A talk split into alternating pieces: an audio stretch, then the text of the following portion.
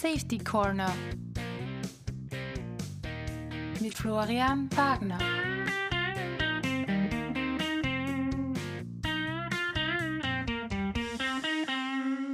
Herzlich willkommen bei Safety Corner. Heute bei mir zu Gast ist Markus Rubner, technischer Referent bei den Wiener Linien in der Schienenfahrzeugtechnik und der, äh, zuständig für die U-Bahn-Beschaffung. Und derzeit beschäftigt er sich mit der Beschaffung des X-Wagens, der bekanntermaßen äh, vollautomatisch äh, zukünftig verkehren wird, zumindest auf der Linie U5. Und ich werde heute mit ihm äh, darüber sprechen, welche Maßnahmen äh, man als Betreiber setzen muss, um die Sicherheit eines vollautonomen äh, bzw. vollautomatischen U-Bahn-Betriebs sicherzustellen. Hallo Markus. Hallo Florian, danke für die Einladung. Am Anfang, wie funktioniert jetzt eigentlich so eine automatische U-Bahn? Also fährt die jetzt nach irgendeinem Fahrplan oder wird im Hintergrund ferngesteuert und eigentlich sitzt eh ständig ein Mensch dabei? Wie, fun wie funktioniert das? Also grundsätzlich äh, ist es so, dass ein Fahrplan hinterlegt ist und nach diesem Fahrplan fährt die U-Bahn und wenn sie in die Station einfährt und stehen bleibt, beginnt im Endeffekt ein, äh, ein Timer zu laufen und dieser Timer regelt, dass nach äh, x Sekunden dann der Zug abfertigt, sich die Türen schließen, der Fahrgastwechsel beendet wird und wenn alle Türen, also fahrzeugseitig und bahnsteigseitig, also am Bahnsteig die Bahnsteigtüren geschlossen sind, und die Grünschleife, also die Sicherheitsschleife, äh, positiv zurückgemeldet wird, dann äh, kann der Zug im Endeffekt die Station verlassen, insofern der, der Fahrweg vor ihm gesichert ist. Das heißt, dass die, die, das, das Stellwerk, die, die Steuerung der U-Bahn sozusagen, ihm das Okay gibt, dass der Weg vor ihm äh, frei ist. Und dieser Fahrweg ist meistens, also in den meisten Fällen, äh, bis circa die Hälfte des Weges zur nächsten Station äh, gesichert, da sich oft, gerade wenn man, äh, ich sage jetzt mal, ein dichteres Intervall fährt, oft noch ein Vorderzug in der Station befindet und dann eben der Zug wegfährt. Der Fahrweg ist bis in die zur Hälfte der Station gesichert und wenn der Zug dann aus der Vorderstation heraus ist, dann wird im Endeffekt dann die Einfahrt in die nächste Station möglich. Du hast jetzt schon was ganz äh, Interessantes oder Wichtiges gesagt. Bahnsteigtüren, das ist ja wahrscheinlich die große Neuerung die man als äh, Fahrgast jetzt sehen wird, wenn man mit der U5 fahren wird. Wozu braucht man die Bahnsteigtüren?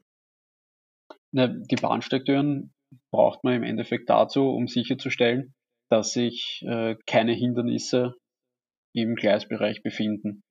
Weil die Bahnsteigtüren hm, trennen physisch den Gleisbereich vom äh, Bahnsteig. Das heißt, es ist äh, physisch nicht möglich, im Endeffekt in den Bahnsteig, also in den Gleisbereich einzudringen.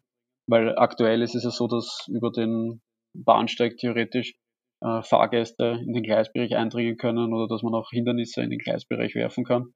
Und das ist eben besonders wichtig, dass wir sicherstellen können durch diese Bahnsteigtüren, dass der Glas, äh, Gleisbereich immer frei ist. Somit äh, brauchen wir im Endeffekt keine äh, komplexe Sensorik, so wie es autonome Fahrzeuge auf der Straße benötigen. Und äh, wenn jetzt die Tür äh, schließt nach x Sekunden und noch jemand steht in der Tür drinnen, was, was passiert dann?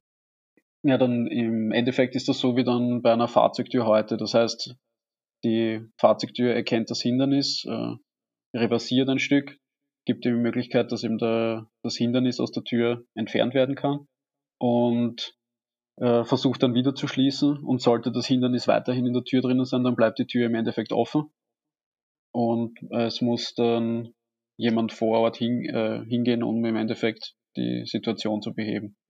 Das heißt, ähm, sollte jetzt, also, äh, ein, so wie es heute oft ist, dass zum Beispiel ein Fahrgast in, der, in die Tür reingeht und die Tür äh, schließt, der wird beim Schließvorgang äh, behindert, dann reversiert die Tür, der Fahrgast äh, hat in dem Endeffekt die Möglichkeit dann äh, zum Beispiel noch in den Zug einzusteigen oder eben auf den Bahnsteig zurückzusteigen und dann schließen sich die Türen wieder. Also dahingehend ist das Verhalten so, wie es auch jetzt im konventionellen Betrieb ist.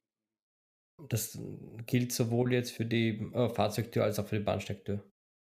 Genau, ja. Also dieses Verhalten ist synchron. Das heißt, sollte in der, Bahnste in der Bahnsteigtür etwas, ein, ein Hindernis äh, drinnen sein, dann reversiert die Bahnsteigtür.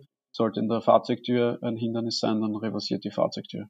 Es beginnen jedoch nicht beide Türen äh, gleichzeitig wieder zu reversieren, sondern nur wenn wirklich, wenn in beiden Türen ein Hindernis ist, dann wäre das der Fall.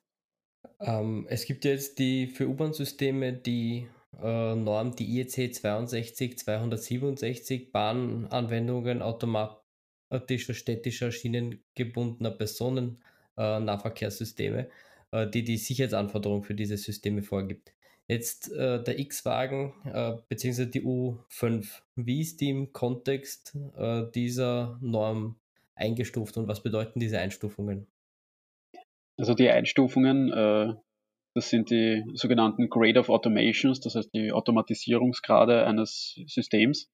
Und die äh, geben im Endeffekt vor, welche Funktionen des Systems noch vom Menschen durchgeführt werden und welche durch die Technik abgearbeitet werden. Und zum Vergleich, also auf der U1 bis U4 fahren wir heutzutage im Grade Automation 2, das ist der halbautomatische Betrieb.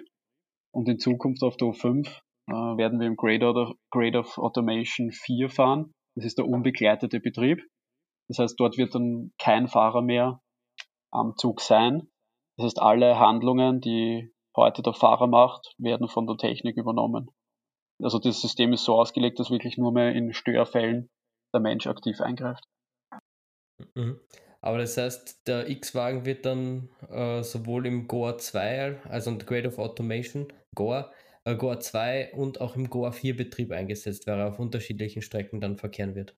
Korrekt, ja. Also dahingehend ist der X-Wagen ein Hybridfahrzeug und wir können ihn im gesamten Netz, also U1 bis U4 und dann auch auf der U5 einsetzen. Jetzt haben wir eben Grade of Automation gehört und äh, zumindest äh, testweise und auch schon mit den ersten äh, Funktionen gibt es autonome Fahrzeuge auf der Straße. Ähm, wie unterscheidet sich jetzt eigentlich eine vollautomatisierte U-Bahn von einem äh, autonomen Fahrzeug? Äh, wieso sagt man bei dem einen vollautomatisiert und bei dem anderen autonom? Ähm, das liegt daran, also die U-Bahn selbst steuert sich im Endeffekt nicht autonom, sondern sie wird weiterhin äh, von einer externen Stelle, wenn man so will, gesteuert, also weiterhin von Stellwerken, so wie es jetzt auch ist im äh, Grade of Automation 2. Und wir setzen da weiterhin auf äh, bewährte Technik, die auch äh, weltweit schon im Einsatz ist. Und der starke Fokus ist halt, liegt darauf, dass man im Endeffekt die Ko Kollisionsmöglichkeiten vermeidet. Das heißt, im Gegensatz zu autonomen Fahrzeugen auf der Straße, die umfangreiche Sensorik benötigen, um alle möglichen Hindernisse, die es eben im Straßenverkehr gibt, detektieren zu können, äh, stellen wir sicher, dass der Weg vor der U-Bahn im Endeffekt frei ist von Hindernissen und dahingehend äh, die Steuerung eben von den Stellwerken übernommen werden kann und die Stellwerke eben sicherstellen, dass der Bereich äh, davor frei von Zügen ist und das ganze System drumherum stellt sicher, dass sich keine anderen Hindernisse am Gleis befinden. Ähm, das heißt aber jetzt, äh, hier wird sehr stark auf die Vermeidung äh, von potenziellen Kollisionsobjekten äh, gesetzt und weniger auf die Auswertung des Umfelds, um dann mit selbstlernenden Algorithmen oder wie auch immer eine Kollision zu vermeiden. Ist das richtig? Genau, ja. Also, weil wir eben sicherstellen können, dass, dass sich im Tunnel nur U-Bahn-Züge befinden und die Position der U-Bahn-Züge be äh, ist bekannt und somit kann im Endeffekt die, die Zugsicherung im Zug sicher sagen, ob er sich jetzt dorthin bewegen darf oder nicht. Also ist das ganze System im Vergleich zu äh, autonomen Fahrzeugen auf der Straße ja noch ein sehr konservatives System. Ja, Gibt es jetzt eigentlich eine Umfeldsensorik auf dem Fahrzeug, äh, die die Kollisionen verhindert oder äh, gibt es die dann überhaupt nicht? Also eine Umfeldsensorik, so wie man es, äh, ich sage jetzt mal, von den ersten Projekten im autonomen Fahren auf der Straße kennt, gibt es nicht. Also wir haben jetzt keine äh, Videodetektionen oder äh, Lasersysteme im Einsatz.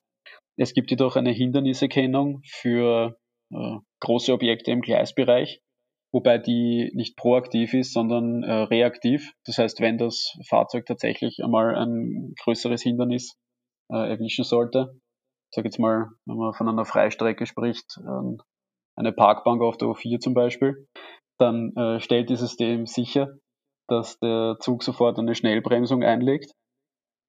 Und was der äh, X-Wagen auch haben wird, ist eine Entgleisungsdetektion. Das heißt, äh, wenn das führende Fahrwerk entgleist, dann wird das detektiert und es kommt auch sofort zu einer Schnellbremsung. Eine Schnellbremsung ist im Vergleich zu einer normalen Bremsung was? Einfach, dass es mit viel, viel äh, höheren Bremsverzögerungen gebremst wird? Genau, es sind höhere äh, Bremsverzögerungen. Und es wird ihm sichergestellt, dass der Zug so rasch wie möglich äh, zum Stehen kommt. Okay, also äh, etwas unangenehmer für die Fahrgäste in dem Fall, aber deswegen bremst man im Normalfall nicht so stark, richtig? Genau, ja. ja. Wir haben jetzt vorher gesprochen über die, äh, die Bahnsteigtüren. Äh, wenn man halt selber mit der U-Bahn fährt, merkt man, dass die Türen, wenn, wenn ein Zug stehen bleibt, ja nicht immer ganz gleich an der gleichen Stelle zu stehen bleibt. Und es kommt ja selten aber doch hervor, dass mit der vordersten Tür zum Beispiel über den Bahnsteig hinausgefahren wird, wo man dann die Tür nicht äh, öffnen kann. Selten, aber ist ja schon passiert. Wie wird das jetzt aber eigentlich sichergestellt, weil durch die Bahnsteigtüren ja eigentlich äh, die, die Stelle, wo der Zug zum Stehen kommt, ja sehr genau getroffen werden muss, oder? Genau, also die Haltepunktgenauigkeit äh, bei dem System mit Bahnsteigtüren wird äh, plus minus ein, ein Viertelmeter sein, also plus minus 25 Zentimeter. Und um sicherzustellen, dass der Zug eben genau so stehen bleibt, äh, wird die Position insbesondere beim, beim Halt in der Station durch äh, mehrere Systeme erfasst, um eben die Genauigkeit zu erhöhen. Und sollte es tatsächlich mal vorkommen, dass äh, der Haltepunkt überfahren wird oder auch, dass der äh, Zug zu früh zum Stehen kommt, dann gibt es die Möglichkeit, dass der Zug äh, automatisch nachpositioniert. Was sind das jetzt für Systeme, die die Haltegenauigkeit, äh, Haltepunktgenauigkeit erhöhen? Also es gibt unterschiedliche Systeme, die zur äh, Positionserfassung eingesetzt werden. Das sind einerseits äh, Wegimpulsgeber. Es gibt aber auch äh, Ultraschallsensoren, die, die äh, zur Geschwindigkeit und Positionsmessung eingesetzt werden. Und äh, insbesondere im Stationsbereich gibt es auch mehrere Balisen, durch die der Zug dann genau weiß, wo er sich befindet. Gut, das heißt aber, es ist jetzt für die Sicherheit des Betriebes auch immer wichtig, ganz genau zu wissen, wo der Zug äh, sich gerade befindet und auch ganz genau den Zug äh, in der Station abzubremsen, damit die Personen äh, auch aussteigen können, auch in einem äh, Notfall. Ja, also die, die Position des Zuges ist immer äh, wichtig für die Sicherheit des Systems. Das ist auch im, im konventionellen Betrieb so, weil ja auch dort die Zugsicherung wissen muss, wo sich der Zug, also zumindest also in welchem Abschnitt sich der Zug befindet. Und weil du angesprochen hast, äh, dass auch in einem Notfall die Leute aus dem Zug aussteigen können. Es ist so, dass die, die Bahnsteigtüren ja einerseits die Türelemente haben, die sich automatisch öffnen im regulären Fahrgastbetrieb und andererseits fixe Glaselemente haben, wobei jegliches, äh, jegliche Glasfläche auf den Bahnsteigtüren ist mit einem Notentriegelungsmechanismus äh, ausgestattet. Das heißt, man kann, egal wie der Zug zum Stehen kommt, man kann aus, den, man kann aus dem Zug flüchten, da jedes einzelne Türelement eine, eine Evakuierungsmöglichkeit bietet. Von der Zugseite. Nicht von der Zugseite und von der Bahnsteigseite her. Also jede Fahrzeugtüre äh, hat eine Notentriegelung und jedes äh, einzelne äh, Element der Bahnsteigtüre, jedes Glaselement hat eine Notentriegelung, um eben dieses Element aufschwenken zu können, wie eine Schwenktür. Okay, und wenn jetzt jemand diese Notentriegelung betätigt, ohne dass ein Zug sich in der Station befindet, also beim Missbrauch, was passiert dann? Das ist nicht möglich, weil bahnsteigseitig kann man dieses Element nicht betätigen. Das ist nur von der Gleisseite her zu betätigen. Wenn wir schon beim Thema sind, also was passiert jetzt eigentlich wirklich, wenn etwas passiert? Würde der Zug jetzt irgendwo mitten in äh, zwischen zwei Stationen stehen bleiben müssen oder sonst irgendwie, wenn der, der Zug einfach nicht mehr weiterfahren kann? äh, wenn quasi die automatisierten Abläufe dann nicht mehr ausreichen? Was passiert dann? Also grundsätzlich ist es so wie im konventionellen Betrieb. Das heißt, sollte aus welchen Gründen auch immer im Zug eine, eine Notbremse gezogen werden und der Zug befindet sich gerade zwischen zwei Stationen, dann fährt der Zug auf jeden Fall noch bis in die nächste Station, um eben dort die Evakuierung zu ermöglichen. Sollte es wirklich dazu kommen, dass ein Zug äh, zwischen zwei Stationen im Tunnel äh, zum Liegen kommt, dann gibt es auf der Linie eine mobile Eingreiftruppe, die nennen wir aktuell Operator. Und die sind so aufgeteilt, dass sie eine möglichst äh, kurze äh, Einsatzzeit haben, bis sie beim Zug sind. Und die sind dann dahingehend auch geschult, dass sie eben Maßnahmen setzen können, um den Zug wieder flott zu bekommen und nach Möglichkeit den Zug manuell äh, in die nächste Station zu fahren. Also das heißt, die Fähigkeit, einen äh, U-Bahn-Zug zu fahren, also ein U-Bahn-Fahrer, U-Bahn-Fahrerin, wird man ja so gesehen trotzdem noch weiterhin brauchen. Natürlich, ja.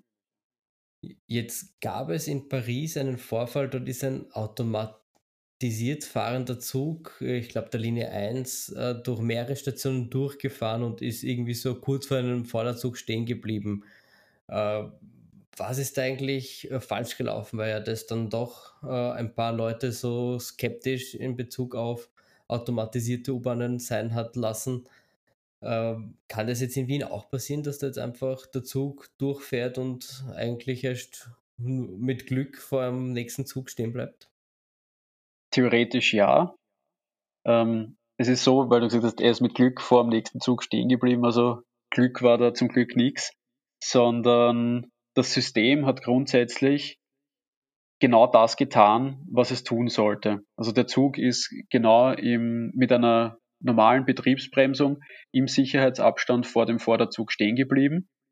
Und das Ganze ist da, äh, dadurch passiert, dass es nach einer Störung auf dieser Linie zu einem Bedienfehler gekommen ist, in dem äh, ein Mitarbeiter einem Zug sagen wollte, er soll im Endeffekt äh, wenden, hat aber versehentlich den, einen falschen Zug ausgewählt und ist dann erst nach äh, ich sage jetzt mal, ein paar Minuten draufgekommen, dass der Zug, den er, den er ursprünglich den Befehl gegeben hat, nicht darauf reagiert hat. Und in dieser kurzen Zeit hat der andere Zug eben diese, äh, ich glaube, fünf Stationen war es bereits durchfahren gehabt.